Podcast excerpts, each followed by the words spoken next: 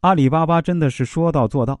比如在面试新员工的时候呢，会有阿里老员工组成闻味儿官，就是闻一下是什么味道的意思。这个闻味官啊，跟面试不同，主要是聊聊工作，聊聊家庭。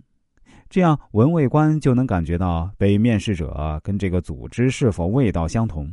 其实这就是在于价值观的匹配与否。反观很多企业有严格的制度，还有流程。但是企业因为上三层的不明晰，陷入混乱和迷茫之中。那么，我们到底应该如何提升自己的认知层次呢？接下来，我打算给大家提供三个建议：一、黄金圈法则。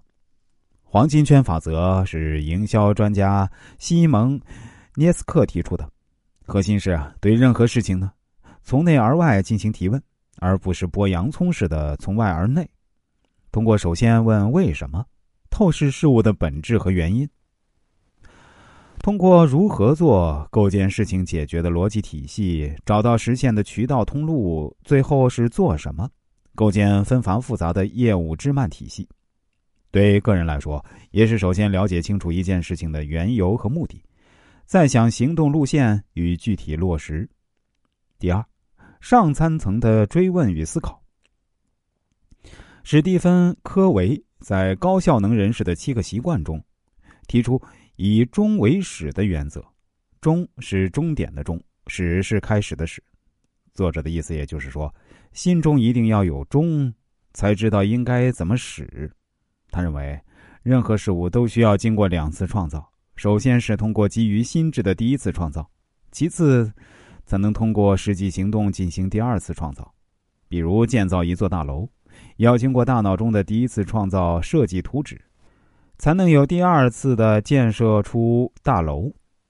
第一次的创造的终是第二次创造的始，这就是以始为终。作为个人的终，是你在离开这个世界时，你希望别人怎么看你，也就是你的愿景、身份、价值观的思考。对组织来讲，德鲁克的经典三问：我们的企业是什么？我们的企业将是什么？我们的企业应该是什么？第三，一定要纳入时间的维度。我们看那些优秀的运动员都有教练，我们去开车呢也有教练。但是如果在教练技术中有个时间线的工具，有助于人们转化视角。比如在 NBA，很多优秀的教练啊都会让运动员看比赛录像，去研究对手，总结自己上一场比赛的经验教训。这其实就是在纳入时间的维度。拉长时间维度看一件事情，结果可能完全不同。当下重要的事情，也许多年以后的视角来看呢，完全是不同的认识。对于时间的考量，有助于提升认知层次。